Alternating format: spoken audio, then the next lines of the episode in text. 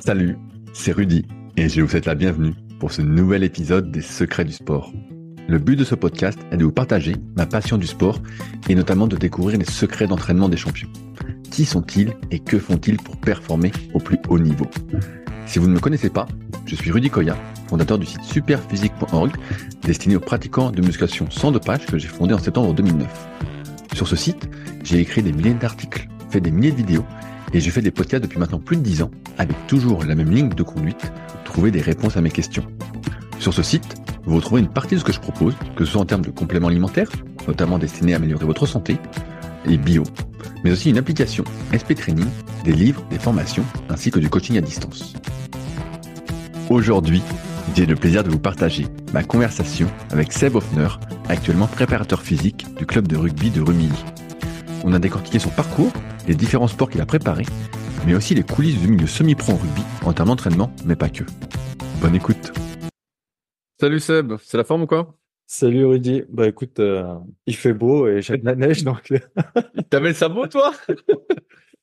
Oui, il va neiger, il va neiger. Bon, on, on se connaît depuis euh, de loin, depuis bien longtemps. Ouais. Moi, je me souviens de tes vidéos sur Instagram quand il n'y avait pas grand monde, dans, dans ta sorte de cave en noir et blanc, vraiment euh, le style euh, particulier. Et avant qu'on parle de, de préparation physique, je voulais revenir un peu sur ton parcours parce que je le connais pas du tout. Donc, euh, c'est quoi toi ton parcours sportif alors? Alors sportif, euh, bah on va pour faire simple, euh, 30 ans de judo. 30 ans de judo? 30 Ah ans ouais, de donc t'es ouais. ceinture noire, plusieurs dames, ça? Ouais, Ah ouais. ouais, ouais. euh, judo, euh, j'ai eu la chance de, bah, voilà, de commencer dans un très bon club. J'ai fait 30 ans dans le même club. Et après, j'ai bossé avec mes meilleurs potes dans un club voisin à côté de, de Disney. Donc c'était vraiment bien. Euh, après, euh, le côté compétition, judo m'a un peu m'a un peu saoulé pour euh, plusieurs raisons. Euh, déjà les défaites, on va pas se mentir. Et puis en toute humilité, j'avais fait un peu le tour. Et c'était le début de le, un peu de l'UFC en, en VHS, parce qu'on parle de VHS. Bah, début, début 2000 quoi. Ouais, c'est ça. Et là, j'ai mon pote là, qui est, de qui je parlais juste avant. Donc c'est quoi C'est Wen- Wendy? Alors non, euh, Benjamin Boinet. Benjamin Wendy. Voilà, pour, pour le citer.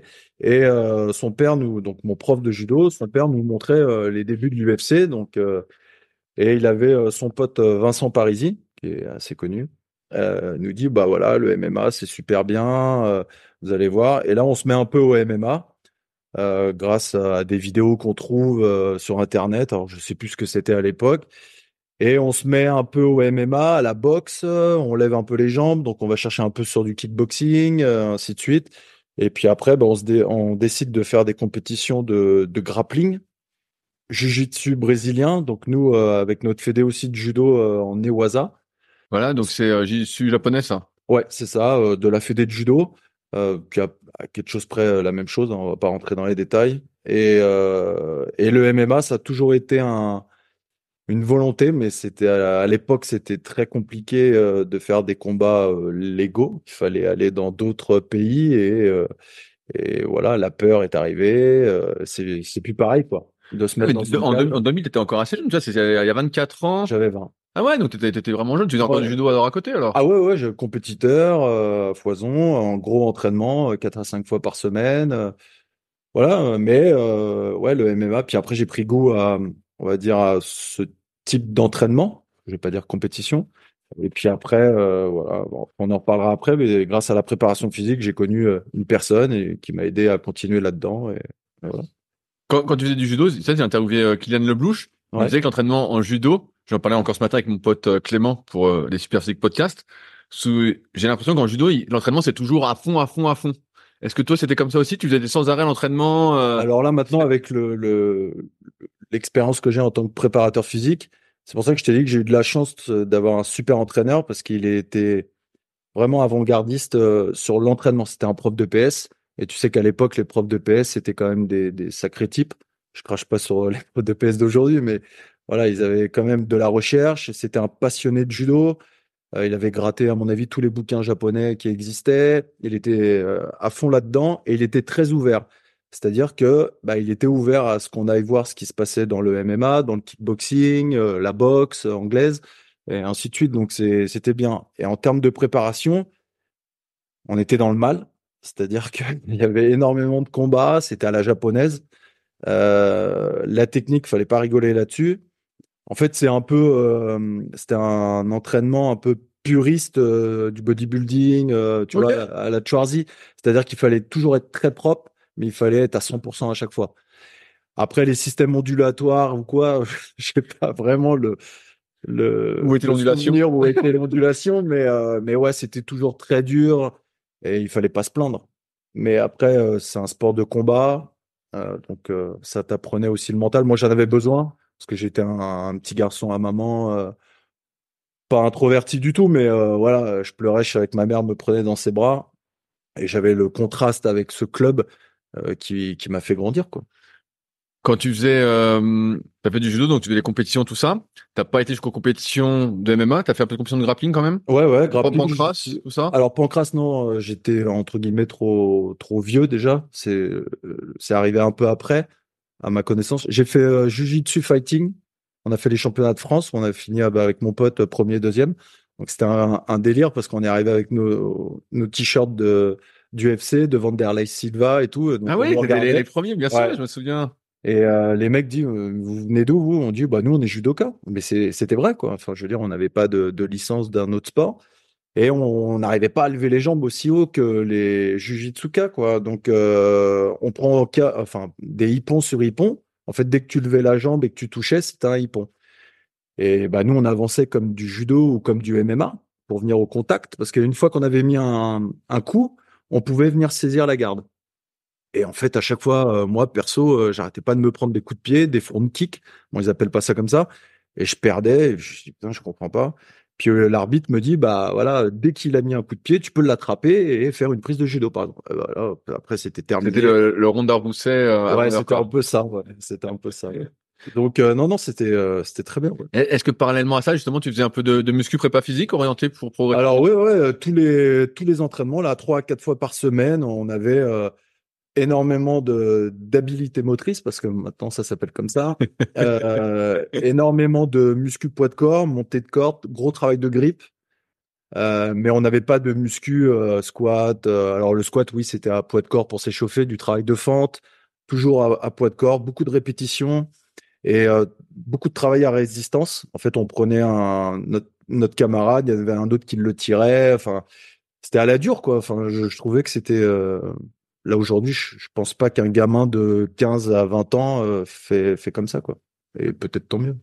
Co- Comment tu tombes dans la préparation physique? Alors Parce que là, finalement, tu fais les sports de combat, il y a tout ça. Tu fais de la muscu qui s'apporte à la préparation physique, mais assez limitée. Ouais, tout à fait. Tu fais des. Qu'est-ce que tu voulais faire comme études T'as fait des études là-dedans? Ouais, alors euh, en fait, je fais un BEP et un bac pro euh, dans l'électricité pour faire plaisir à mon père. Euh, parce que j'avais pas le choix. Euh, J'étais bon à l'école, mais très feignant. Et euh, à la sortie du bac, je dis à mon à mes parents, voilà, bah maintenant je vais en STAPS. Donc là, mon père il me dit, tu fais ce que tu veux, mais tu te le payes. Donc, alors ça coûte pas cher hein, la fac, hein, mais je me paye entre guillemets le, mon année. Bon, euh, manque de bol, je savais pas qu'il y avait autant de soirées euh, en Doug de Staps. Donc je foire complètement mon année parce que je vais tout le temps aux soirées. Et je quitte, euh, je quitte Staps, donc j'ai 20, 20, 21. Et je travaille, j'essaye de trouver un travail dans l'électricité, mais je suis nul, je suis pas du tout bricoleur. Et je revois un peu mes potes d'enfance qui sont, eux, sapeurs-pompiers.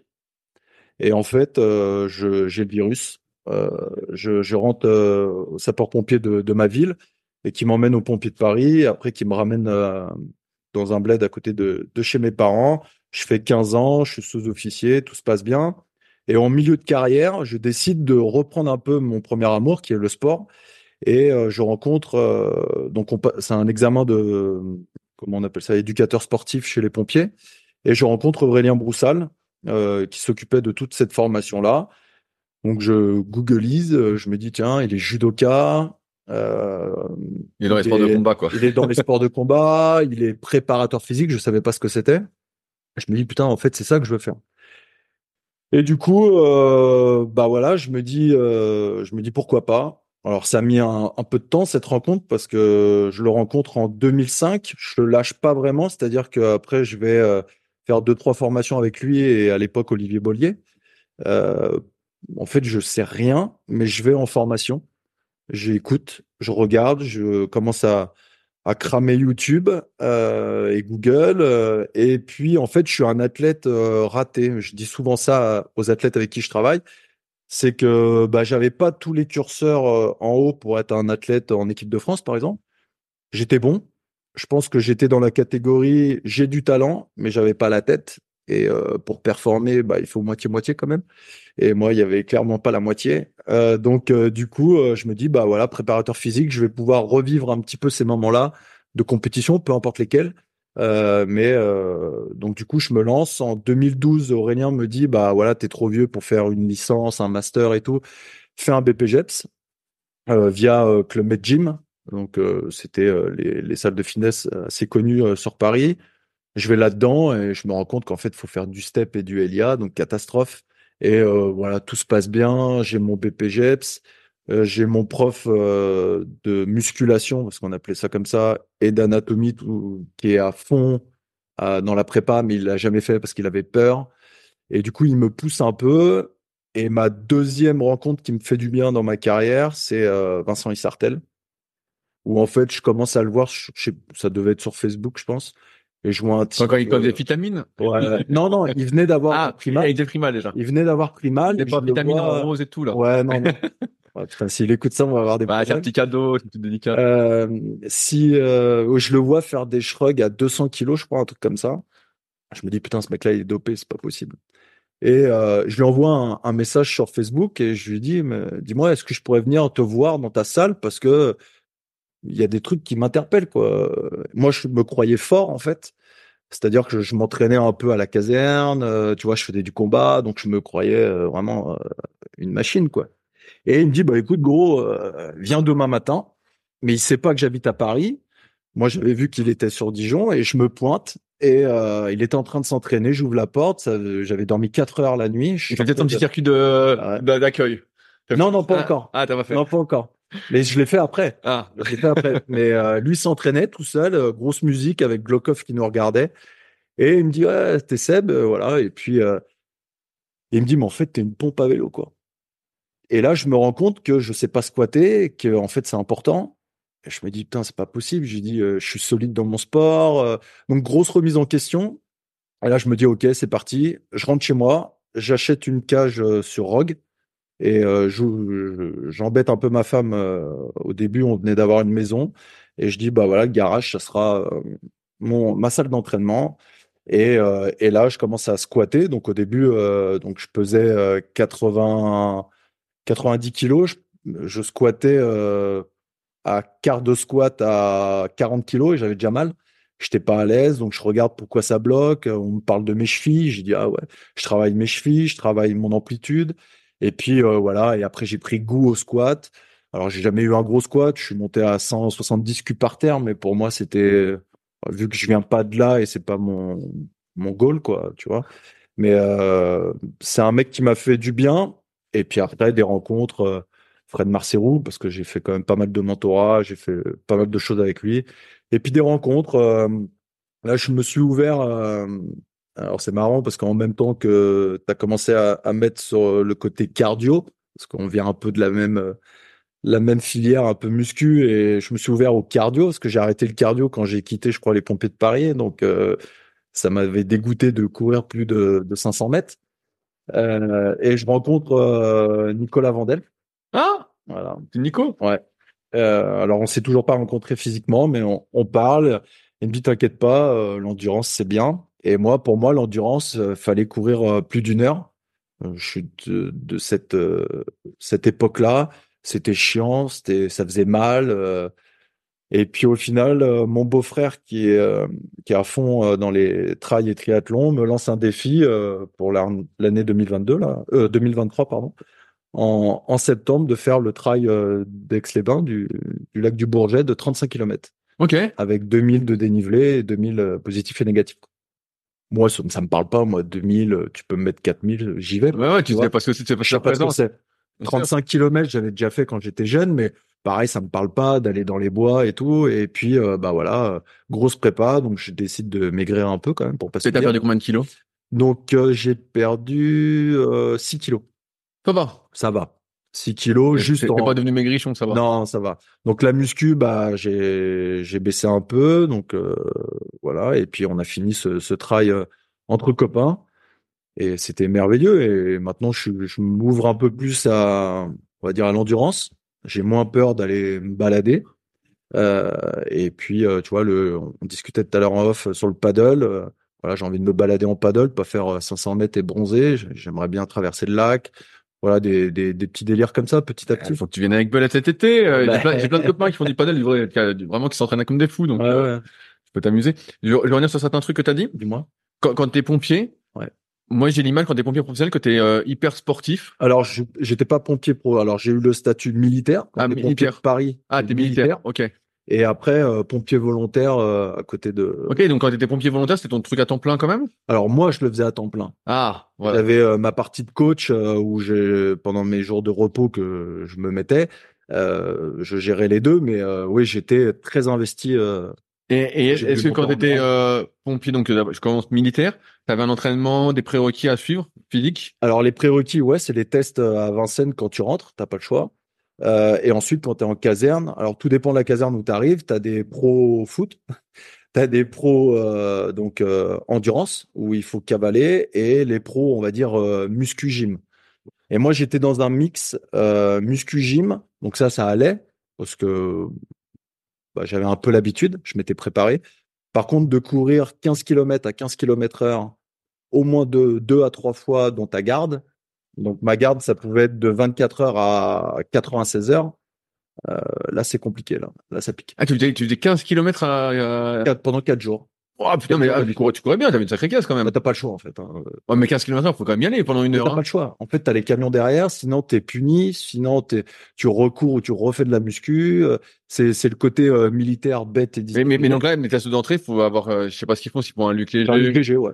Palier dix- je crois que c'est, je vais peut-être dire des bêtises, mais c'est palier 10, je crois. C'est pas. Ouais, ouais, c'est c'est pas fou. Alors, c'est pourtant fou. 15 km heure pendant une heure. euh, Ouais, ouais, ouais, mais t'as, t'as- après, t'as l'engouement, tu vois, t'es avec quand même euh, les types, euh, et puis tu pries pour que euh, ça sonne et que t'ailles euh, sur intervention, quoi, pour pas faire les 15 km, quoi. Euh, je je voulais revenir aussi sur un truc, tu as parlé de, de Fred, donc euh, qui a sa plateforme Coaching Club. Ouais. J'ai pu voir que tu avais fait euh, Real Movement Project, Ouais, euh, donc avec euh, Keegan, tout ça. tout à fait. Comment c'était euh, ça? À un moment, moi, j'avais j'avais hésité justement euh, à faire un peu, euh, on va dire, ce, cette académie, je sais pas comment on peut appeler ça. Ce mentorat, ouais. Ouais, ouais. Toi, comment, comment ça s'est passé ça? Parce que ça, c'était très orienté, euh, bah, justement, et qu'à maintenant, ça a changé, mais ça avait l'air très euh, holistique. Bah, ça, je crois que je vais pas rajouter grand chose. En fait, euh, l'idée, c'est, donc c'est en 2016, 2015-2016. Euh, j'ai ma salle de sport orientée préparation physique sur Marne-la-Vallée. Euh, Fred me contacte parce que j'avais fait mon DU euh, où il était, où il intervenait. Après, je le suivais sur Tu le, le DU de Lyon, ça? Montpellier Montpellier. avec Olivier Morelli, tout ça, euh, Bruno Parietti. je crois Ouais, je connais bien voilà. Bruno. Et du coup, donc on avait gardé contact et il m'appelle, il me dit voilà, je monte un mentorat, je sais pas ce que c'est, avec Keegan Smith, je sais pas qui c'est, mais Fred, je lui faisais confiance, j'aimais bien comment il abordait le sport au sens large. Et du coup, je me dis bah ouais, j'ai envie d'être encore meilleur préparateur physique, donc il faut que j'apprenne parce que les bouquins c'est bien, l'expérience c'est bien, mais il faut encore apprendre des des autres. Donc je me lance euh, et ouais c'est c'est un bon il est plus du tout comme ça le mentorat d'après ce que Fred euh, Ouais, sur bah, euh. Keegan est parti sur un, un peu un autre truc. ouais Mais- mais- Keegan nous on n'avait pas affaire euh, énormément à Keegan c'était Fred qui nous drivait déjà parce que c'était un mentorat français et euh, Keegan on l'a eu qu'en séminaire pendant quatre jours ça m'a suffi euh, c'était très compliqué on n'a pas du tout la même enfin je parle pour moi hein, euh, j'ai pas du tout la même philosophie que lui à part un peu de dépassement de soi qui m'a amené et euh, de manger des carottes, euh, c'est tout ce qui m'a apporté. Fred m'a apporté dix fois plus. Voilà, puis j'ai rencontré d'autres gars, à mon avis, on parlera après. Mais par contre, c'était quatre jours impressionnants parce que j'avais jamais fait ça. Se lever très tôt, aller à la plage, méditer. C'est pas ce que c'est méditer. Donc tu respires au bord de la plage. Après, tu fais des méthodes Wim Hof. avec euh, de la respiration. Tu sais pas ce que c'est, mais ça te met dans un état un peu bizarre. Il est toujours 5 heures du mat, tu te pelles, tu vois, mais t'es torse nu parce qu'il fallait être torse nu. Après, tu nages pendant un kilomètre deux, puis tu fais 100 pompes. Tu en nages un kilomètre, tu fais euh, 800 euh, 100 abdos. Il nous avait fait un circuit à l'australienne. Et euh, après, tu manges euh, que dalle. Euh, voilà. Moi, j'attendais une côte de bœuf, euh, t'avais rien. Gineux quand même. Ouais, même pas, je crois. Euh, si, il y avait Mathias Pala, tu, je sais pas si tu Je vois, je vois qui c'est, mais de loin. ouais. voilà, qui tenait un, un bar là, qui nous faisait à manger. Donc, euh, je pompais les bananes et, et des noix de cajou. Et puis, entraînement sur entraînement, poids de corps, force, euh, conditioning à mort. Ouais, il y avait, il y avait des, des petits niveaux. Tu avais niveau 1, niveau 2, Ouais. tout ça. J'avais eu, Fan m'avait envoyé ça à l'époque. Donc ça, à la fin, donc t'avais, c'était ça l'examen. Voilà. Si tu avais envie de le passer. Donc, t'as- je- on était 10, je crois, euh, le- sur le premier mentorat. Euh, je crois qu'il y en avait un ou deux qui ne l'ont pas fait entièrement. C'était pas ça qu'ils venaient rechercher. Moi, je suis compétiteur, j'avais besoin de ça. En plus, j'ai perdu ma salle à ce moment-là. Donc, euh, j'étais un peu dans le down et euh, je me suis dit, bah, c'est ça qui va me faire du bien, quoi. Donc, euh, ouais, on finit dans les premiers avec Papy, donc Laurent Maréchal.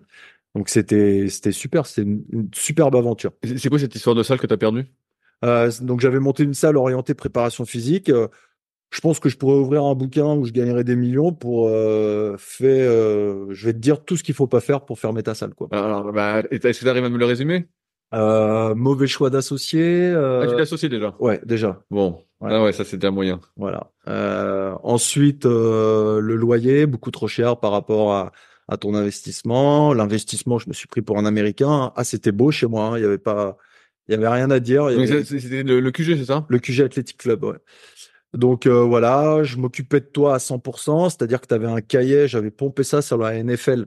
Donc tu avais un cahier d'entraînement en A4 où il y avait 365 jours où on notait tout ce que tu faisais pour avoir ce, suivi d'entraînement en fait, euh, de charge et tout. Et à l'intérieur, il y avait un grand tableau Velleda, euh, il était énorme, c'était mon père qui me l'avait fait, euh, où au cas où, si tu étais soit fatigué ou soit bah, tu venais en one shot chez moi, tu pouvais t'entraîner un peu sur des styles de WOD, euh, mais ça ressemblait pas du tout à du CrossFit, hein, qu'on soit clair. Et, euh, et puis voilà. Et puis après, il y avait mes athlètes qui, qui s'entraînaient, donc ça faisait un peu buzzer euh, comme ça. Et euh, il y avait d'autres euh, prépas qui venaient, comme Benjamin Dumortier, qui venait avec euh, ses, ses patineurs. Euh, et voilà. Et c'était très bien. C'était une très belle aventure. Je regrette pas du tout. Combien de temps ça va durer À peine un an. Ah ouais, oh, putain, ça a été vite. Ah oui, oui, bien. Euh, 12 kilos de perdu, dépression, euh, voilà, parfait. Ah ouais.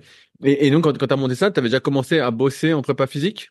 Oui, ouais, ouais, j'avais déjà eu une expérience donc dans le judo féminin en D1, donc euh, le, le plus haut niveau, euh, le grappling, euh, donc le meilleur niveau français, et euh, la moto. J'étais au milieu de ma carrière. Co- Comment tu te retrouves dans la, dans la moto? Alors la moto, c'est euh, comment je me retrouve dans. Parce que là, on comprend les sports de combat, tu vois, genre, Ouais. euh, mais la moto. T'es motard? Pas du tout. Alors euh, je suis baigné dans la moto euh, chez moi, mais ah oui, le mécano de, de mon pilote était judoka Ah. et euh, savait un peu mon sérieux, mais pas ma qualité parce que j'ai fait quand même beaucoup de bêtises. Et euh, du coup, euh, il dit bah c'est simple, euh, voilà, si tu veux performer, il te faut un préparateur physique, machin. Enfin voilà les, les bonnes paroles d'un pote en fait. Et on se rencontre, ça matche pas vraiment ensemble parce que je suis dur et lui il aime la fête. Et, et on a fait six ans. Ah, bah ça va. Voilà. Et, et euh, J'étais à son mariage en septembre. ça ressemble à, euh, j'ai un peu, ça ressemble à quoi une préparation physique de, pour un moto GP Alors c'est pas GP, euh, C'est euh, euh, donc c'est vite. euh, lui il courait dans les deux, donc vitesse. Donc c'est comme le moto GP mais avec des motos moins puissantes. Ok. Donc c'est le FSBK, ceux qui, qui connaissent. Et ensuite euh, il faisait aussi le championnat du monde d'endurance, donc les 24 heures du Mans. euh, D'accord. ça. Et euh, tu vois, moi j'ai vu la série euh, donc Formula One forcément Ouais. sur Netflix, et on voit un peu la prépa physique, euh, moi qui me paraît bien légère, mais est-ce que ça ressemble à ça justement euh? Alors j'ai pas mal été défoncé sur les réseaux parce que moi, je, bah, comme tu avais vu, j'ai pas peur de montrer ce que je fais moi ou mes athlètes parce que j'y crois. Après, je me trompe, bah c'est comme ça. Et euh, je me souviens d'une vidéo où je le faisais, je lui fais, faisais- ah, je lui faisais faire du compte squat dans mon garage, assez lourd. Donc il pesait euh, 65 kilos et il fait des séries de 100 propres, hein, cul par terre, c'est un ancien gym. Donc plus- plusieurs reps à 100 kilos. Ouais. Et, euh, et là, je me fais défoncer. euh, Mais pourquoi? Tu vas lui péter les jambes. Il va pas tenir sur la moto. Il va prendre de la masse, machin et tout. Et j'avais une analyse à l'époque de euh, bah, que les jambes, déjà l'analyse que j'ai citée au démarrage en disant que le squat c'était important, déjà pour la santé. Et je m'étais dit sur la moto quand même, il y a énormément. J'avais discuté avec les ingénieurs de son team et ils me disaient ouais voilà les les, les jambes parce qu'ils parlent comme ça, les jambes c'est vachement important euh, pour appuyer sur les cale-pieds, pour donner un sens à la moto dans les virages et tout. Et je me dis bah le squat alors, tu vois? Pourquoi le front squat? Pour avoir plus d'appui sur le quadriceps, pour qu'il appuie un peu plus devant. Tu vois, j'étais parti sur des choses simples. Voilà, beaucoup de gainage, beaucoup de jeans parce qu'il aimait ça. Et euh, on, on rigolait un peu avec de l'épaule jetée parce que je voulais qu'il soit un athlète hybride. Euh, J'avais déjà ma vision, moi, de la prépa, c'est simple. C'est si tu viens d'un sport, j'ai envie de te faire goûter à d'autres sports. Voilà, c'est simple. Parce que ta carrière, elle est courte. Et demain, j'ai envie que tu t'ouvres à faire du kayak, à faire euh, Du paddle. euh, voilà, tu vois. Donc moi, j'ai toujours fait comme ça. Et, et il était ouvert à ça. Il aimait bien et il voyait qu'il était moins fatigué, surtout sur les courses d'endurance, euh, qui peuvent durer jusqu'à 24 heures. Euh, et, euh, et puis voilà, on a gagné quand même pas mal de choses. Non, mais j'ai du mal aussi avec des fois les préparations physiques spécifiques où je me dis que ce que tu fais en dehors, c'est justement pour essayer d'avoir une meilleure base athlétique. Mais Tu vois, ça. pour moi, c'est plus ça. Et quand je vois des trucs très spécifiques, alors des fois, tu vois, moi, je viens de l'époque de De Franco. Ouais. Donc c'était De Franco qui euh, entraînait bah, les mecs en NFL, tout ça. Et ils faisaient plein d'exercices un peu bizarres à chaque fois et tu avais envie de les faire. Et avec le recul, je me dis, mais est-ce que cette spécificité a vraiment du sens, étant donné qu'ils sont déjà, là, on parle de, de moto, mais il est déjà tellement sur la moto, du spécifique, en fait, il en fait déjà tout le temps. C'est ça. Donc, est-ce qu'on n'a pas intérêt à essayer de compenser l'activité, à donner plus de possibilités? Bah aujourd'hui, j'ai envie de te dire oui, tu as tout à fait raison. À l'époque, tu vois, je lui mettais son casque et je mettais un élastique autour du casque pour travailler les cervicales. Ouais. Pourquoi je lui mettais son casque de moto? Ne me demande pas pourquoi, j'ai pas de réponse. Euh, voilà. On va le voir. Ouais, j'en j'en sais rien. Je voulais euh, l'habituer. Euh, on faisait du VTT, on a fait du motocross. Mais en fait, ce qui nous pourrit, c'est les réseaux sociaux. C'est-à-dire quand tu star dans ce sport-là qui met une vidéo de comment il s'entraîne, donc à l'époque, nous, c'était Rossi. Euh, Rossi faisait que courir ou faire du vélo. Donc tous les pilotes moto voulaient que courir et faire du vélo. Parce qu'après, j'ai eu une expérience avec un autre euh, pilote où c'était très dur de l'amener sur du poids de corps ou du travail élastique. Donc il voulait, bon, c'était une machine en vélo, mais il voulait faire que du vélo et courir. Donc euh, voilà, la muscu, tout le monde pense que je suis un, enfin que j'adore ça pour l'athlète, je parle. Mais au final, moi, s'il y en a pas, euh, si on va faire du paddle ou du kayak, tu vois, ça me va bien, quoi. Ou de l'escalade, peu importe, ou de la bagarre. À un moment, tu l'as retrouvé dans le patinage artistique, tu disais? Ouais, alors. euh, euh, T'as déjà fait du patin arti- artistique? Je suis obligé de répondre. Est-ce que t'as déjà mis des patins? Alors oui, oui. euh, Ah, t'as mis quand même. alors j'ai, j'avais euh, trois filles, donc euh, deux filles en artistique, donc quand ça saute. Voilà, bah, je vois sur Axel. Bonali, tout ça. Voilà. Voilà, ça. En roller, pardon, j'ai oublié de préciser. Roller artistique? Ouais, voilà, c'était en roller, c'était pas sur glace. Ah Ah ouais, ah ouais, plus. Et donc, c'est sur quoi comme, euh, Euh, c'est les. euh, comme revêtement C'est quoi? C'est un, un parquet, euh, comme une salle de basket? euh, ouais, non, pas comme une salle de basket, je crois. Euh, C'est un peu plus dur, où il y a le ring hockey, il y a tout ça, quoi. Ok, ok. C'est une patinoire. Enfin, non, c'est pas une patinoire parce qu'il n'y a pas de glace, mais Ouais, ouais, ouais. c'est la, la même. Ah, ok, donc c'est pas sur glace alors. Non, non, pas sur glace, pardon, ouais. Et euh, une fille euh, qui faisait de la danse, Non, sans roller. danse en roller. Donc, euh, très beau, franchement, une grâce incroyable. Et euh, bah, bien sûr, hein, les filles m'ont demandé au bout d'un moment de mettre les patins et d'essayer de faire au moins un saut. Donc, euh, Là, moi, j'ai fait du hockey quand j'étais jeune Ah. euh, en Ah, donc, roller. t'as un peu les chevilles. euh, Ça va, les... en termes de patins, ça allait. Après, les sauts, c'était un peu plus compliqué. Quoi. Et comment je me retrouve là? Bah, C'est simple. Hein. Je t'ai parlé de Benjamin Dumortier qui avait ses patineurs. Le patineur a pris sa retraite. Il est devenu coach. Le coach voulait un prépa. Il m'a appelé. Et voilà. Donc, merci Thomas. Euh, et on a fait euh, deux ans. Et au bout des deux ans, euh, Fred Marcerou me propose de venir dans cette belle région de, de, Haute-Savoie et de Savoie pour prendre en charge un club de rugby. Et, je dis oui. Donc je quitte mes patineuses parce que on va, m'en voudront pas, mais il n'y avait pas d'avenir pour moi dans tous les sens du terme. Donc du coup, voilà, je, déménage avec ma famille ici. je- J'ai rien après. Euh, il y a quelques années, t'as as sorti un bouquin aussi. Ouais. Alors, c'est quoi cette histoire de bouquin? Parce qu'il y a eu pas mal de, de marketing, tu sais, autour. Donc, la méthode française, Tout à fait. où avec Antoine et Laurent, euh, vous aviez euh, votre look euh, Ouais, particulier. ouais. Il y a même un jeu de cartes, Ouais, tout à fait. Ah, tu vois? Ouais, donc c'est, tes- Non, non, mais ça, bah, j'ai même pas besoin, mais je me souviens, mais j'étais, euh, tu on n'était pas grand monde, donc euh, pour ça que je te connais depuis longtemps, entre guillemets de loin sur les réseaux. Et euh, co- comment ça se passe cette histoire alors de méthode française? Parce que ça a l'air d'être un truc rigolo, mais je pense pas que ce soit. J'ai fait bouquin, c'est pas que rigolo, tu vois. Non, non, alors euh, l'histoire, elle est, elle, est, elle est très drôle.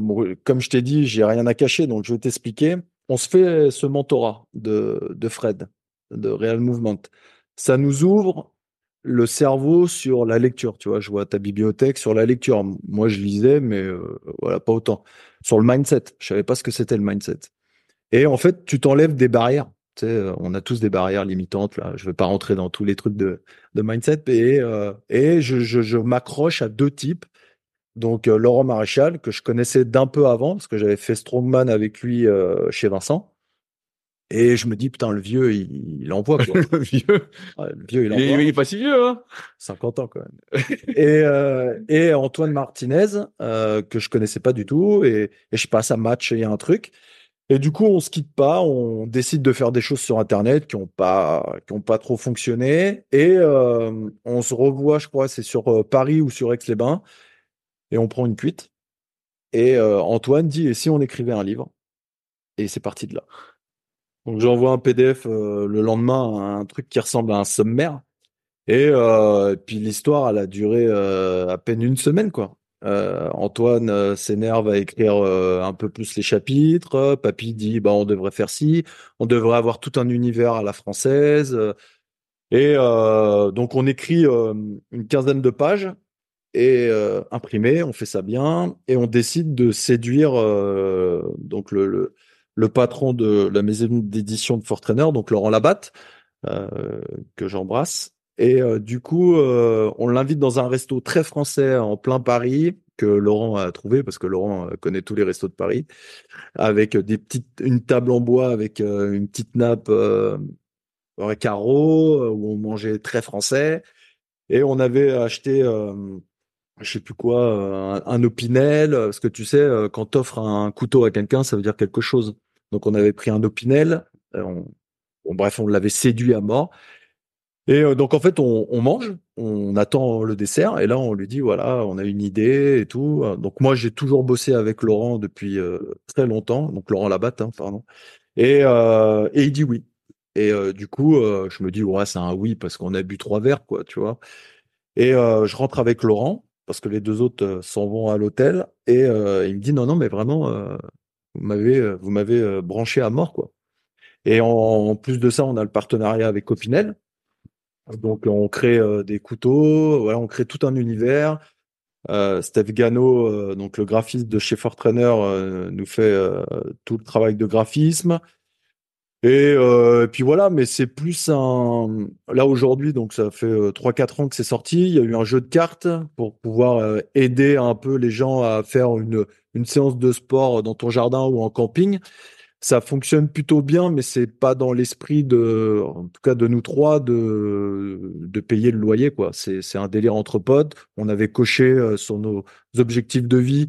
Euh, moi, c'est d'aller aux Jeux Olympiques, par exemple. Euh, être papa, donc papa, j'ai, j'ai coché. Aller aux Jeux Olympiques, j'ai pas fini. Et écrire un livre. Que ça soit un livre sur la, je sais pas, sur ma vie, sur les pompiers, la prépa ou quoi, ou l'écrire avec un pote, c'est, c'est validé, quoi, tu vois. Et ça a été un, une belle expérience. On a appris pas mal de choses. Et, mais voilà, mais moi, je referai pas, enfin, j'espère ne pas me tromper, mais. Alors, je, maintenant, je vais attaquer un peu la partie vers laquelle je t'ai contacté, c'est, c'est le rugby. Donc là, aujourd'hui, tu es préparateur physique au club de Rumilly. Tout à fait. Donc, qui est pas très loin de, de, chez moi, qui sont en National 2. Donc, je connaissais même pas National 2. Donc, j'ai regardé, en fait, Ouais. euh, c'est juste avant National et donc Pro D2. Si c'est pas ça. Ouais, ouais. Donc, euh, qui est assez haut en termes de division. Euh, est-ce que c'est pro, semi-pro? C'est quoi déjà? Alors, National 2? oui, on dit que c'est semi-pro. Qu'est-ce que ça Euh, veure dire concrètement? Qu'est-ce que ça veut dire? Bah, ça veut dire qu'ils gagnent quand même tous de l'argent. Est-ce qu'ils gagnent euh, l'équivalent euh, d'un SMIC plus? Ouais. Ouais. Ouais, ouais. Alors, je, je suis pas dans les contrats. En Non, non, plus, non. Là, c'est la mauvaise période. Ils sont en train de devoir signer. Donc, en fait, il y a, y a un salaire. Et ensuite, euh, le joueur peut négocier une voiture, peut négocier euh, le paiement du loyer. euh, voilà. Après, il y a des choses que je peux pas savoir. Il y a les primes de match. Euh, Est-ce qu'il y a des gars qui vivent que de ça? Ouais. En National 2? Oui. Ah ouais, donc en quatrième division, il y a des mecs qui vivent que de ça Ouais, rugby. ouais, Ah ouais. j'ai- je pense que, alors financièrement parlant, euh, j'ai, je pense parce que je connais pas les salaires. J'ai 44 joueurs sur le papier. Je pense que j'ai une vingtaine de joueurs qui peuvent vivre que de ça. Ils le font pas parce qu'ils ont tous un boulot à côté. La plupart. Il y a que deux joueurs aujourd'hui qui font que du rugby. Un Français, un étranger. Et euh, voilà. Comment ça s'organise une semaine d'entraînement? Alors euh, à ce niveau euh, pro, semi-pro, est-ce que ça s'entraîne tous les jours? Non. Donc le lundi, euh, c'est la journée récupération. Normalement, les joueurs doivent aller chez leur kiné ou le kiné avec qui on a un partenariat, ou le médecin s'il y a un PET pour pour faire une consultation et après le diriger vers une imagerie. Le mardi, il y a entraînement. Donc il y a, je te définis aussi. Oui, dis-moi. Donc le mardi matin, c'est le groupe du matin. Donc c'est les joueurs qui peuvent ou qui ne travaillent pas, qui viennent en muscu avec moi. Ensuite, euh, l'après-midi, bah c'est le reste qui arrive à partir de 16h30 jusqu'à 18h30 pour faire leur musculation. Et ensuite, de 18h30 à, je vais prendre large, à 21h, c'est la partie terrain. Pareil le mercredi. Le jeudi, c'est off complet. Voilà, c'est défini comme ça. Mais pareil, si tu as des soins médicaux à faire, bah, il faut y aller. Et le vendredi, même principe, samedi repos, dimanche match. Sauf qu'on est en déplacement. Donc, mardi, mercredi, vendredi, Trois jours. Et samedi, donc repos, tu m'as dit Ouais. Et match dimanche Ouais. Sauf quand il y a des grands déplacements, quand on traverse la France. Et... Donc ils font trois fois de la muscu par semaine Oui. Ah ouais, donc c'est quand non, même... non obligatoire. Non, non, alors qu'est-ce que ça veut dire? Parce que moi j'ai entraîné, entre guillemets, on va dire ça comme ça, en foot américain à Fontenay-sous-Bois il y a très longtemps au Météor. Et bon, euh, moi, pour moi, c'était pas c'était obligatoire la muscu, mais c'était pas obligatoire pour tout le monde. Voilà, eh ben, ah, c'est ça. ah, c'est ça. C'est ça, c'est c'est obligatoire, mais pas pour. tout le monde. Il pas, il pas payé. Hein. Ouais, ouais, non, non, moi c'est obligatoire, mais pas pour tout le monde. Euh, ce qui n'est pas obligatoire, en fait, euh, les joueurs ont voté en début de saison, comme l'année dernière, ils ont voté deux séances obligatoires sur trois. Ah, c'est pas mal quand même. Mais elles restent pas obligatoires non plus. voilà, si un joueur euh, va chez le kiné, parce qu'on a un kiné qui est pendant la muscu est là pour faire les straps euh, pour aller sur le terrain, bon bah voilà, il peut rester un peu plus longtemps dans le vestiaire et du coup il vient pas à la musculation. Voilà, ça c'est. Ou alors s'il veut aller travailler ses skills, en gros, euh, si voilà, s'il a pas envie d'aller en muscu, je préfère qu'il vienne pas, qu'il vienne polluer la séance ou qu'il vienne faire semblant. Qu'est-ce que vous avez comme installation euh, à, à Rumi Est-ce que c'est une installation? Tu vois, j'avais été à Oyonnax il y a quelques années. Je connaissais euh, Johan Autier qui était entraîneur. Et donc, ils ont vraiment des installations euh, pro, pour moi, exceptionnelles, quoi, vraiment. bien sûr. Non, non, c'est c'est c'est très bien pour notre niveau, pour avoir vu tous les clubs de National 2 là. Euh, c'est on est vraiment bien lotis. C'est-à-dire qu'on a un, endroit vraiment spécifique à la muscu déjà. C'est pas un truc dans un garage. Voilà, c'est chauffé, c'est propre. Euh, on a euh, deux bandes développées couchées. On a trois cages à squat. Euh, on a des haltères, on a des élastiques, on a trois quatre vélos, un wattback, un rameur qui est en difficulté en ce moment. Euh, voilà, des Swiss balls. Normal, c'est Jérémy, il tire sur le rameur. Alors ouais, ouais, C'est un peu cher. Hein. Euh, et puis après, on a, j'ai gardé des poulies à l'ancienne de. Un peu à chaîne ou. Ouais, ouais, c'est ça, ouais. d'un leg curl, un leg extension et un tirage poulie, et voilà. Comment tu te retrouves dans le rugby à part euh, Fred qui te dit il y a un pote parce que toi t'es pas du rugby du tout à, la base? Est-ce que tu as déjà joué au rugby? Alors euh, vite fait en ils, ils, ont, essayé de te plaquer ou Ouais ouais ouais. Alors oui, je suis passé. Moi déjà je, je veux tester. Alors il y a que la moto que j'ai pas testé. Euh, on comprendra pourquoi, mais euh, j'essaye de tester le sport avec qui je travaille. Donc le rugby, j'ai fait du seven ma première année, l'été, parce que je suis arrivé un peu pendant l'été Covid et tout, donc j'avais fait un peu de seven. Donc là, j'ai. Ah, t'as couru comme un fou. Ah bah j'ai pas couru longtemps. Hein. Euh, voilà, c'était très dur. Le côté plaqué m'impressionne pas, c'est la répétition qui m'impressionne. Euh, parce que le côté plaqué euh, sur courte distance, ça me rappelle un peu euh, le grappling, tout ça. Donc ça, ça me fait pas peur. Par contre, la répétition de renchaîner, la mêlée, c'est, je crois qu'on s'en rend pas compte, mais c'est un truc de dingue. et puis ouais, le rythme pour percer, l'accélération suite à un, un, raffut ou un, un petit contact, on va dire ça comme ça. Et comment j'arrive dans le rugby euh, Bah voilà, euh, c'est Fred et puis euh, bah je connais le rugby comme tout bon Français qui regarde le top 14 le week-end. Et là, euh, bah j'arrive le 1er juillet à Rumilly, tout seul dans un petit appart de 20 mètres carrés. Je mets la Wi-Fi et c'est parti. Je pompe Google, je pompe YouTube. J'appelle tous mes potes qui sont plus ou moins en top 14 jusqu'à la fédérale 1 et puis euh, je dis voilà, moi je veux ça, je veux ça, je veux ça. Et puis voilà, tout le monde m'aide. J'ai beaucoup de chance. Et, mais c'est beaucoup de travail, euh, comme de- quand tu arrives dans un sport que tu ne connais pas, même quand tu connais, il faut que tu analyses ce, ce sport encore un peu plus. Quoi. Là, là, sur la préparation physique, avec les rugbymen, comment elle s'organise pour toi? Tu sais, bah, je pense à Fred qui avait expliqué donc euh, l'année training symposium là qui va avoir lieu bah, le 27 et 28 euh, avril là, euh, que lui il classait les joueurs en trois groupes. Ouais, je fais pareil. Pareil. Alors, est-ce que tu peux expliquer ça un peu? Ouais. Alors euh, ma première année, euh, ma première année, je l'ai pas fait parce que j'avais la tête sous l'eau. Je voulais plutôt euh, m'imposer dans le bon sens du terme. Et ensuite, euh, bah j'ai tout de suite vu, hein, même la première année, mais je je, je pouvais pas le faire. J'ai tout de suite vu qu'il y avait des des lacunes chez certains que je pourrais rien faire. J'ai pas le temps. Par exemple, l'haltérophilie, j'adore ça. J'ai décidé de l'enlever Parce que? Parce que c'est catastrophique. Euh, ça manque de mobilité. Donc, faire de l'haltérophilie, parce que tous les prépas de rugby disent qu'il faut faire de l'haltérophilie pour X raisons, bah, moi, j'ai fait le choix de pas en faire. Voilà. est-ce que tu remplaces par de la plio? Alors, pour certains, oui. et pour d'autres non? Pour d'autres, pas du tout. Il y en a, ils font pas du tout, on va dire, de plio, Ok. dans- au sens large. Euh, le développé couché, certains, je l'enlève, parce qu'ils ont les coudes méga ouverts. Alors oui, ça pousse fort jusqu'au jour où euh, l'épaule va sortir.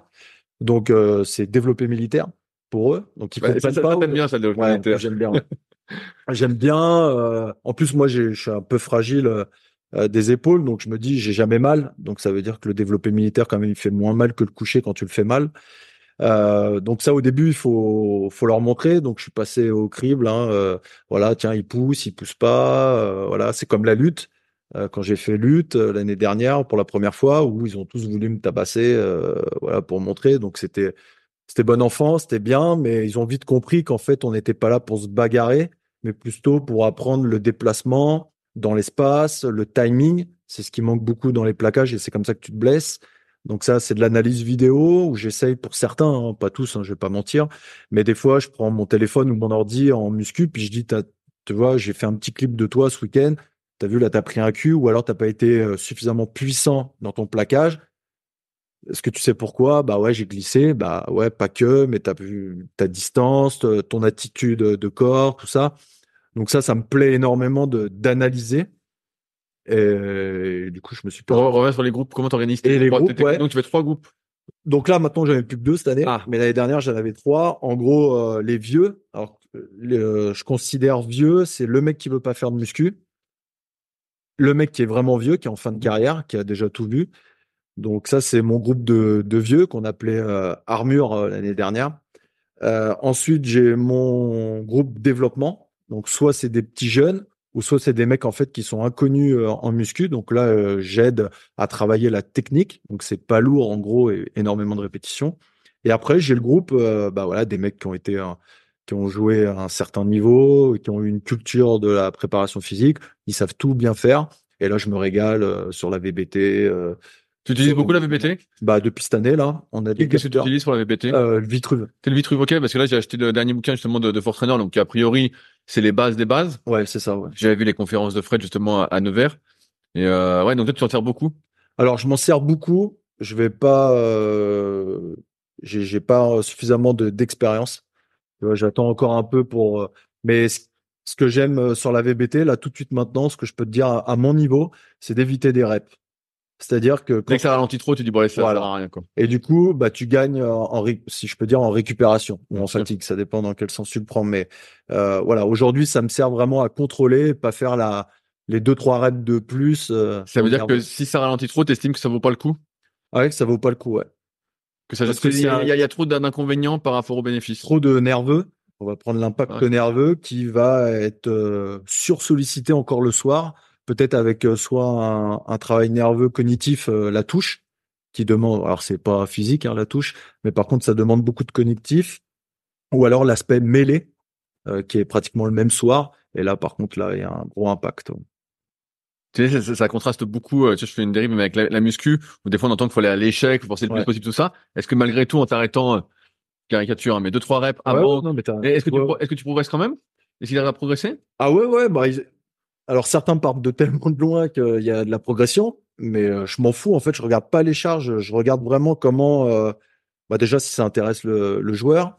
Ensuite, si lui se sent mieux le dimanche, s'il peut matcher, s'il peut enchaîner. et s'il a moins de blessures que d'habitude. Ah bah là, c'est sûr que oui. Donc, euh, Ouais, tu vois. Donc, c'est c'est pour ça. Après, les mecs qui veulent performer, par exemple, là, j'ai un Géorgien qui fait 200 kilos en développé couché. Euh, qu'il fasse 200 ou 150, ça changera pas la donne. Moi, j'ai envie euh, qu'on aille toucher euh, ses points faibles. Je vais pas les dire, mais et, euh, et ça, c'est dur parce que c'est un mec qui adore le développé couché, qui pour lui, il faudrait qu'il fasse 300 au développé couché, mais c'est pas transférable. En tout cas, lui, il n'arrive pas à le transférer sur son jeu. Sûr, Donc en fait, j'essaye de lui expliquer qu'aillez, 200 kilos, ou même si un jour où t'es pas bien, tu me fais 150, ça suffit pour ton poste. Et Est-ce que tu est-ce que tu estimes qu'il y a un niveau de force suffisant au-delà duquel ça sert à rien d'aller? À mon niveau, euh, à mon niveau, non. euh, Là, tu dis 200 au coucher. Est-ce que s'il faisait, euh, je sais pas, euh, 200 au squat, tu dirais, bah, ça sert à rien de faire plus? Bah j'en ai et je les bloque. Je vais chercher plus de puissance euh, parce que Qu'est-ce que ça s'appelle puissance? Et explosivité? Alors la puissance, c'est euh, tu t'as ta courbe un peu euh, force pour faire ça. Voilà. Euh, J'ai envie qu'il pousse vite une charge la plus lourde possible pour lui. Ok, on est vraiment sur le profil force-vitesse alors. Voilà, c'est ça. Et euh, du coup, euh, ça c'est pareil. Grâce à la VBT, je peux leur faire comprendre parce que quand je leur explique comme ça sur une courbe force-vitesse, ils n'ont rien à faire. Euh, sur tout ce qui va être euh, joueur d'avant, par contre, ce qui va les intéresser, c'est de plaquer vite et fort. Ça, c'est mon argument. Et pour les trois quarts, ça va être de quand ils vont venir au contact, debout, ça va être de déclencher une défense, donc ça va être un raffut ou une esquive, et là de réaccélérer. Et ça, euh, ça, Ah ouais, c'est que de la RFD, c'est que. euh, c'est ça, voilà. c'est que.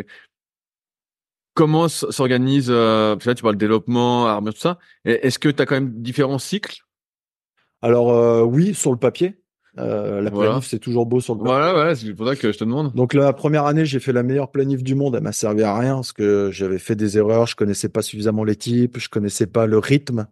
Euh, donc je me suis trompé. J'ai beau, euh, tous mes potes m'ont dit c'est comme ci, c'est comme ça, mais bah tu te trompes et je regrette pas. hein, franchement, c'est bien. La deuxième année, tu tu mets un peu moins de cycles, tu mets juste un petit titre et tu vois en fonction de. Et en fait, euh, là, ma troisième année, j'essaye d'aller dans la direction que moi j'ai envie pour développer le joueur, mais il y a un facteur qu'il faut prendre en compte, c'est la psychologie du joueur. C'est-à-dire que quand on est dans une, et ça nous est malheureusement arrivé, quand on est dans un cycle de défaite, t'auras beau faire le meilleur cycle du monde pour dire tu dois être plus puissant ou prendre un peu plus d'hypertrophie ou de force, ça marche pas. Donc moi je suis très attaché à, à comment à, la psychologie. C'est-à-dire que bah, j'écoute énormément mes joueurs. En tout cas, j'essaye. Euh, je, si je peux, je trouve des solutions.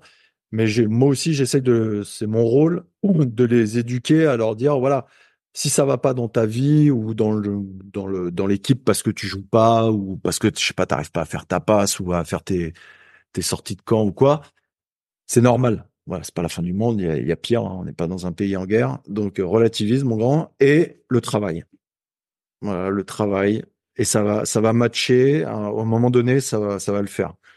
Toi, ta préparation physique, elle se concentre surtout sur la, sur la muscu. Tu gères pas tout ce qui est euh, développement, je vais dire. euh, Terrain, pour, Ouais. euh, VMA. Ouais, ouais, j'allais dire. Pareil, vu que j'ai connu deux staffs dans mes trois années là, Ah, ça change vite. voilà. Donc c'est là en ce moment, je je touche pas à la partie terrain. C'est justement de, de ce que je peux voir, c'est que les prépas sont vraiment euh, là-dessus, quoi. Tu vois, ils font le muscu et c'est des fois ils font plus de cardio justement, comme tu disais tout à l'heure un peu en moto. Ils font des séances sur watt bike ou euh, Ouais. sur Là rameur. où je me régale, alors je m'étais toujours dit que je ferais pas de réathlétisation parce que j'aime être sur le terrain. euh, et en fait, là, je me retrouve à faire énormément de réathlé et je prends goût parce que je fais les deux du coup. La partie muscu, la partie combat que je peux travailler, la partie euh, retour euh, sur les, les déplacements et changements de direction ou de VMA ou, ou de simple vitesse, de développement de vitesse. Euh, là, je me régale. Mais pour l'équipe, aujourd'hui, je, je touche pas le terrain. non. Et, et comment elles s'organisent ces trois séances? Est-ce que tu as une séance haut, une séance bas et une mixte? Ouais, c'est ça. C'est ça? Donc en gros, le mardi, c'est bas du corps. Donc tu fais, donc je repense à ce que moi je connais entre guillemets. Tu fais les deux patterns de mouvement, Ouais. un genou entre guillemets une flexion-extension et un hanche. Ouais, c'est ça. Et après tu fais une assistance en C'est ça. fonction de ce que tu vois. Ouais, ouais, ça. Donc moi, je suis un peu de l'éducation du Westside Barbell, Ok. mais euh, voilà, très petit. hein. Il n'y a pas les gros max, il n'y a pas tout ça, il n'y a pas les séries de 50. Euh, mais mon esprit, c'est ça. Euh, j'ai enlevé le soulevé de terre aussi, tiens. Ah, t'as enlevé le soulevé. Pourquoi t'as enlevé le soulevé de J'ai terre eu des blessés. Alors, euh, c'est peut-être de ma faute et de la faute du placement et tout. Et vu que je peux pas être derrière chaque joueur, le soulevé de terre, je le mets qu'à certains joueurs, mais léger. Donc, en travail d'accessoire, par exemple. Ok. Et alors, dans, dans, dans ce cas-là, ça, ça veut dire qu'en mouvement de hinge, tu fais quoi? Plus de hip thrust? Hip thrust, ouais. Ok. Je ferais, ouais, je crois que, ouais, c'est le seul. Ok. Donc une variante de squat, un hip thrust Ouais, c'est ça. et une assistance en. Alors, variante de squat, c'est pareil. Il y a des, il y a des mecs où ils feront jamais front squat. Ils peuvent pas, en fait. Ouais, ouais, je, ouais, je vois bien. Donc, j'ai une safety bar, mais ils veulent pas de la safety bar. Donc, en fait, c'est euh, soit euh, pistol, euh, soit euh, Bulgarian. voilà, j'essaye de varier, mais il y a des mecs, c'est physiquement impossible. Ouais, ouais. Et en, en fait, tu peux pas te concentrer sur tous les problèmes de mobilité que tu rencontres. bah, au début, je voulais, tu vois, mais ça me, dem- enfin, il y a pas, 40 la- sur 44 joueurs, tu peux c'est pas pas, possible. surtout à trois fois par semaine. euh, C'est pas possible. Donc, Ouais. le mardi, bas du corps. Le mercredi, haut du corps. Et le vendredi, c'est euh, explosivité. La Ok. méthode Westside, en fait. Donc là, je mets de l'altéro. Là, cette année, parce que ça fait déjà deux ans qu'ils sont, j'ai la chance d'avoir pratiquement le même groupe. Donc, c'est de l'épaulé. Hein. Je fais que celui-là parce que l'arracher, c'est impossible. Euh, donc, de l'épaulé, de la plio, euh, soit horizontale, soit verticale, euh, suivant le profil du joueur. Qu'est-ce que je mets? Bon, Des abdos, tout ça, je vais dans tous les sens toute la semaine, je varie. Et sur le haut, tu fais, euh, là, tu parlais de développer donc verticaux, donc c'était développé militaire. ouais. Et est-ce que tu fais aussi donc l'inverse, tra- traction? Ouais, oui, Tu fais des tirages euh, aussi horizontaux? ouais. Il y a que le coucher en fait que t'aimes pas trop quoi. Alors. Alors je le mets, hein, parce qu'il y a des mecs, sinon ils m'attendent Ah ouais. tournant. Par exemple, j'ai beau mettre développé militaire, il y a quand même autant de mecs sur le banc de développé couché. Ok. Donc il y en a qui remplacent. euh, Ouais, ouais, ouais. Et je me bats pas, en fait. Ah ouais. Je me bats pas, voilà, c'est pas grave. Euh, Et là, et- et là, pareil, tu peux varier les, les patterns de mouvement là-dessus, qu'à euh, ma- varier au lieu que soit ouais, des je être floor press. voilà, ça peut être floor press, ça peut être coucher alter ou des trucs comme ça. Ouais, c'est ça, ouais. Bah, là, tu as dit les quatre que j'utilise, euh, voilà, que j'utilise euh, très souvent. Le floor press, il plaît pas trop. Mais tu as l'impression de pas avoir d'amplitude parce que ça sert à rien. Là. Euh, mais sport. pour la même amplitude euh, après aux haltères. Donc, Bien euh, sûr. et après, pour les l'accessoire, j'utilise beaucoup euh, ce que fait De Franco pour les épaules. Ah, ok. ouais. Ah ouais, donc De Franco il est toujours là alors. Parce que moi, c'est vraiment Toujours pas suivi. euh, j'ai des bouquins, des DVD de De Franco. Ouais, tout ça. Non, non, je, je reste classique, hein, j'ai envie de dire ce qui fonctionne. J'invente rien. Avant, dans mon garage, voilà, je, je, je m'amusais à inventer des choses parce que j'étais en one-one. Donc, c'est, tu vois tout de suite avec des Swiss balls, des machins, des trucs. Là, je peux pas, en fait. Donc, il faut, faut être pragmatique et il faut aller vite, malheureusement, parce que j'ai, il y a des mecs qui me font des séances d'une heure en 30 minutes, voire 20. Je sais pas comment ils font, mais, euh, si je sais, mais, euh, et voilà. Et le but, c'est que le mec bouge un peu, qu'il se rende compte que peut-être qu'il a mal à une épaule en poussant dans n'importe quel sens. Et du coup, ça déclenche peut-être un rendez-vous avec le kiné. C'est la consulte gratuite, tu vois. Eh ouais, ouais, mais non, mais bon, pour ça que je me posais la question un peu comment ça s'organisait un peu en National 2 sur euh, ce côté un peu professionnalisme. Toi, là, aujourd'hui, t'es donc à temps plein pour le Oui, club? ouais. Et donc, c'est-à-dire quand il n'y a pas match, en repos alors? Quand il n'y a pas d'entraînement, genre aujourd'hui lundi Alors euh, là, par exemple, toute la matinée, là, avant d'arriver chez toi, euh, j'étais au téléphone avec euh, médecin kiné Ok pour euh, ré- Savoir ce qui résoudre, se deux, passe. trois, résoudre deux, trois soucis pour la semaine. Jeudi le jeudi, j'ai, je garde ma fille en plus. J'évite de répondre aux messages, par contre là. Ok, là, c'est un tout, vrai le monde repos. sait, tout le monde sait que le jeudi, j'ai ma fille et ça va être compliqué de m'avoir. Normalement, il ne doit pas y avoir de couac. C'est-à-dire qu'on a géré le- la partie médicale, sauf le mec qui se pète le mercredi soir. Bon, lui, euh, voilà, je fais l'effort. euh, enfin, c'est pas l'effort, je fais mon travail. Mais normalement, le jeudi, on me laisse tranquille. Voilà. Le vendredi, le samedi, bah, s'il y a des placements, bah voilà. Je... Donc toi, toi, tu te déplaces avec euh, l'équipe aussi? Ouais, tout le temps, ouais. Tout le temps. Donc c'est un gros rythme. Donc tu participes aussi aux beuveries et compagnie? Alors non. Alors là, c'est le sujet qu'il fallait pas attaquer. Euh, je suis pas du tout contre euh, la beuverie, euh, mais c'est une culture dans le rugby et je pense qu'avec mon statut et ma position, je peux pas me permettre de boire autant qu'un joueur si demain je lui demande de ne pas boire. Donc j'ai fait le choix de de pas sortir avec les joueurs. Par exemple, après un match, quand ils décident d'aller à, Chambéry en boîte de nuit ou autre part, euh, je bloque. Je bois une bière euh, presque à tous les matchs à domicile, mais c'est victoire ou défaite. J'essaye. Des fois, j'y arrive pas parce que j'ai un peu le goût, euh, tu vois, amer de la défaite. Mais après, ça s'arrête là. Après, j'évite de, je mets des barrières avec les joueurs. Quand, quand, j'y repense, il y a quelques années, il y avait que les clubs pro, tu vois, top 14 qui avait un préparateur physique. Ouais. Là, tu es quatrième div, tu es préparateur physique, donc tu es à temps plein. Ouais. Donc, euh, tu as envie, on va dire, bien. Oui, Voilà, oui, tout à c'est- fait. c'est- Je C'est suis pas pas- la richesse, mais c'est bien. Euh, est-ce que c'est une situation pérenne? Je veux dire, est-ce que tu as des contrats un peu comme les joueurs, des fois, quand je vois au foot, ils ont des contrats sur 5 ou 6 ans. Est-ce que toi, c'est comme ça? Donc là, euh, j'ai signé euh, un an. Donc c'est des CDD fédéraux. Fédéraux, c'est Ouais. c'est Donc une en fait, différence? par, euh, non, c'est des CDD en gros. Et maintenant, c'est estampillé via la Fédé de rugby. Donc il y a un minimum de salaire à avoir et tout. Donc c'est des grilles euh, tarifaires suivant notre niveau. Euh, donc la première année, j'ai signé un an. Et là, après, j'ai re-signé deux ans. Et là, je suis en fin de contrat. Ah, ça veut t'es déjà enfin là? Ça fait Ouais. 3 ans que t'es dans la région alors? Trois ans. Ah ouais, ça va vite. Parce que moi, j'avais vu quand t'étais arrivé, hier, on est à côté. Ouais. Et ça fait 3 ans qu'on avait discuté alors. Trois ans, ouais.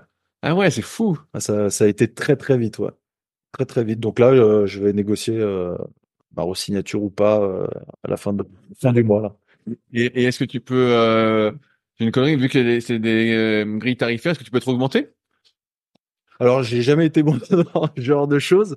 Non, non, moi je, je suis très bien au salaire et euh, aux conditions euh, auxquelles je suis actuellement, mais euh, moi ce que je veux, c'est voilà travailler dans, dans ma passion, c'est la préparation physique. Et que ça te manque pas de faire du one-to-one, justement? Parce que là, là, tu fais plus que du rugby, t'as plus personne en one-to-one non, tu je sais peux pas. Bah ouais, t'es... Là, je vais ouvrir sur les réseaux. euh, J'essaie de m'organiser déjà avant de le, de le dire, mais j'en profite du podcast pour dire Bah, que je vais ouvrir deux, deux, trois, deux, trois places, mais je vais les choisir en fait. Soit c'est le projet, donc un athlète euh, sportif, hein, je dis pas un athlète euh, top olympique. Je pense Mais si vous préparez les Jeux Olympiques, vous marquez des points. Ouais, par contre, ouais. Mais, euh, mais voilà, quelqu'un qui a un vrai projet euh, euh, sur les réseaux, je pense qu'on le sait très bien que je ne ferai pas de perte de poids de 5 kilos. Il y a d'autres coachs pour ça et j'ai, pas le temps et c'est, ça me, ça m'excite pas en Ça fait. te parle pas, quoi. Ça me parle pas, ouais. Donc, euh, Et, et est-ce que toi, alors aujourd'hui, tu continues de t'entraîner? Ouais, alors donc. Parce que là, tu me parlais du trail en 2023, mais moi, tu as connu, tu étais surtout euh, muscu, voilà, strict press, squat, C'est ça. voilà, euh, gainage euh, fonctionnel, on va dire, voilà, tu faisais des trucs un peu comme ça. Est-ce que tu es toujours là-dedans aussi? Ouais, ouais, toujours. euh, donc là, je reprends parce que le trail m'a fait beaucoup de mal. J'ai eu un petit souci à la rotule. Euh, donc euh, une petite partie kiné. Et là, je re-squat. euh, je, re- je re-squat cul par terre à 120, grosse perte. Voilà, euh, bonne sensation. mais t'es plus dans l'objectif de de faire former à fond? Ah, Si. ah, Ah, ah, t'as quand même un peu d'égo encore. ouais, tu vois, j'aimerais bien revenir à mes barres, tu vois. Soulever de terre, j'y arrive pas. Bah, t'as des- j'ai vu, t'as des, des petites mains, hein, Ouais. Donc tu vas avoir Ouais. du mal à, te- à tenir la barre quand même. Ouais, j'avais un très bon grip à l'époque. J'ai dit mais, putain, ça doit pas être facile de tenir la barre. euh. mais euh, et le développé militaire, je suis obligé de le garder ça. Oui, mais ça, je vois, c'était vraiment ton mouvement. Ça, Ouais. tu mettais des Je- vidéos tout le temps. euh. Je sais pas, euh, je sais pas, je sais pas. C'est Vincent hein, qui m'a appris ça Bah ouais, lui, il est à fond, de, il était à fond développé militaire aussi. et j'ai j'ai adoré ça. J'ai mon pote de training thérapie, euh, Thomas, je sais pas si tu vois qui c'est, qui est hyper fort. C'est le brun, Euh, ouais, j'ai pas là, il a les cheveux roses en ce moment. C'est Ah. le plus- gros grand des deux. d'accord. Le plus grand des deux et il fait plus de 100 au développé militaire. Et euh, alors coucher, il est nul. Hein. Thomas, Bah, tu, Thomas, tu m'en voudras pas, mais t'es nul. mais euh, et au développé, même au squat, il est très moyen. Pour moi, en tout cas, il est moins fort que euh, t'étais. Mais vraiment, le développé militaire, il fait plus de 100. Je, sais pas s'il a pas déjà fait plusieurs reps à 100 et tu vois, tu te dis putain, mais c'est euh, c'est fou quoi. Hein. Ah, 100 c'est Ouais, 100 c'est solide. la meilleure perf, c'est 97 Ah merde, putain, Ouais, il te manque c'est 2 dommage, kg ouais. 5. et Bah, t'as- je l'aurais pas. Ouais. Tu l'as pas mis sur ta liste? Non, non, ça je l'ai pas mis sur ma liste. hein. Ah, putain. Et euh, C'est un Ironman que j'ai je, mis. je, je reviens sur, le- sur le rugby euh, na- national 2. Est-ce que les gars s'alimentent quand même euh, bien? Parce que tu sais, on a vu l'évolution des physiques en top Ouais. 14, tout ça, où les mecs ont des physiques. Maintenant, tu dis, wow, putain. Ah non, il s'alimente, il s'alimente pas bien. Euh, je pense que bah, voilà, c'est mon combat de toujours déjà sur la- l'alcool et la clope. Euh, Ah, ça fume un peu? Ouais, alors un peu. Franchement, c'est pas. Alors quand ça gagne, hein, c'est ouvert un peu à tout. Euh, mais euh, sur l'alimentation, ouais, c'est plus les physiques d'avant. Le pilier, euh, voilà, je vais je vais dire ça, mais je vais mentir. Mais les piliers, c'est plus non plus des grosses barriques qui roulent. Là, j'ai un pilier en tête, il est très agile. Mes talonneurs, les quatre talonneurs sont sont très agiles. Bon après derrière, il y a pas de souci, c'est des mecs. euh, mais quand on discute comment ils bouffent, euh, à part un que j'ai en tête, euh, les autres, euh, ça risque d'être compliqué. Heureusement qu'ils font du sport. ouais. Quand ils seront à la retraite, je sais pas comment ils vont faire. Ok, ouais, donc là, c'est quand même, c'est là peut-être une différence avec le très très haut niveau. Ouais. C'est sur les aspects à côté de l'entraînement. Ils où ont pas cette culture parce qu'après ils se trouvent des excuses. Je suis jeune, faut que je sorte. euh, euh, je travaille, j'ai pas le temps. euh, voilà, on- comme tout le monde, on se trouve des excuses. et- Ok, ouais, donc c'est surtout la, c'est ça, pour toi la différence entre le plus haut niveau et Non, là, c'est la discipline c'est la discipline. dans tous les sens du terme, c'est-à-dire sur la partie rugby, muscu, récup, alimentation. c'est la partie discipline qui manque. euh, bah, sinon, tout le monde serait en top 14. hein. Donc, euh, c'est un gros travail. J'arrive au bout de mes questions, Seb. Est-ce qu'il y a des sujets qu'on n'a pas abordés que tu souhaitais aborder? Bah, non, pas spécialement. Euh, Là, tu me prends de court. Ah bah tu, alors j'ai une question à la con. Alors, dis-moi. Pour- Pourquoi ours? Parce que, parce que je vois que t'as un peu ce pseudo euh, Ouais, ouais, papa ours tout ça. Bah, c'était de ma salle euh, que je t'ai parlé là, du QG Club. En fait, euh, mon super associé me dit, euh, euh, faut pas qu'un nom. Il- C'était l'époque où les salles devaient avoir une identité. Ah, un peu comme Vincent Primal et son gorille alors. Voilà, c'est ça. Et euh, on, on embauche une graphiste et elle dit, euh, oui, il faut un animal, un totem. Ok, très bien. Elle me sort des, des animaux et euh, celui qui correspondait le mieux à mes défauts et à mes qualités, c'était l'ours. Et du coup, euh, j'avais une grosse barbe, euh, voilà, mon côté un peu rustique, voilà. Et en fait, ça m'a ça m'a habité quoi. Mais je l'ai gardé parce que je, bah ça c'est moi quoi.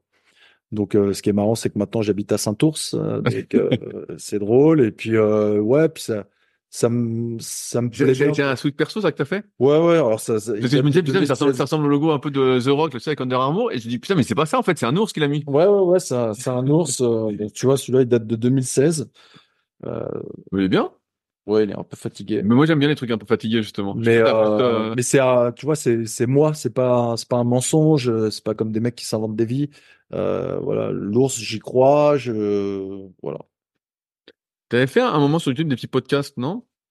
Euh, avec mon pote Flavien Gay, euh, J'ai j'avais promis de pas parler de lui, tu vois, parce qu'il m'a dit, ouais, parle pas de moi, mais je, je suis obligé, T'avais fait un peu et j'ai vu que t'avais arrêté parce que tu vois quand j'ai fait mes recherches, j'ai dit ah, putain t'avais lancé un truc et je recherche, je dis putain il y a, il y a plus rien. Alors, c'était pas, c'était un podcast, oui, mais c'était une discussion entre deux pauvres prépas, euh, avec nos problèmes.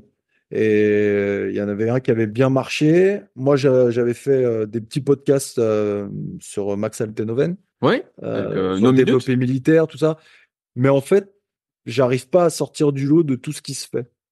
Donc, j'ai vite abandonné parce que j'ai pas la prétention de réinventer la roue et j'ai- pas de plus-value. Enfin, la plus-value, moi, si tu travailles avec moi, elle est de moi. Je, peux pas faire un podcast pour, pour te dire, euh, euh, je sais pas, faire du kayak, c'est top. Non mais tu peux partager ton expérience comme là, tu vois, tu peux aller Ouais. plus en détail ou euh, Moi, je préfère discuter avec quelqu'un euh, qui a les mêmes atomes que moi, que moi tout seul au bout d'un micro et, et de raconter un peu Ouais, bah, ça, ça avait l'air pas mal. Avec Flavien, j'ai pas encore écouté, mais c'est justement l'expérience de gars qui sont à un niveau semi-pro. Comment ça s'organise? Tu vois, c'est un peu ça que je t'ai demandé aujourd'hui. C'est quelles sont tes tes contraintes? Comment t'organises? Comment tu fais? Euh, Tu vois? C'est pas faux, ouais. Tu vois, donc je pense que ça intéresse parce que la plupart du temps, moi, donc ça s'appelle les secrets du sport, c'est un peu les coulisses du sport.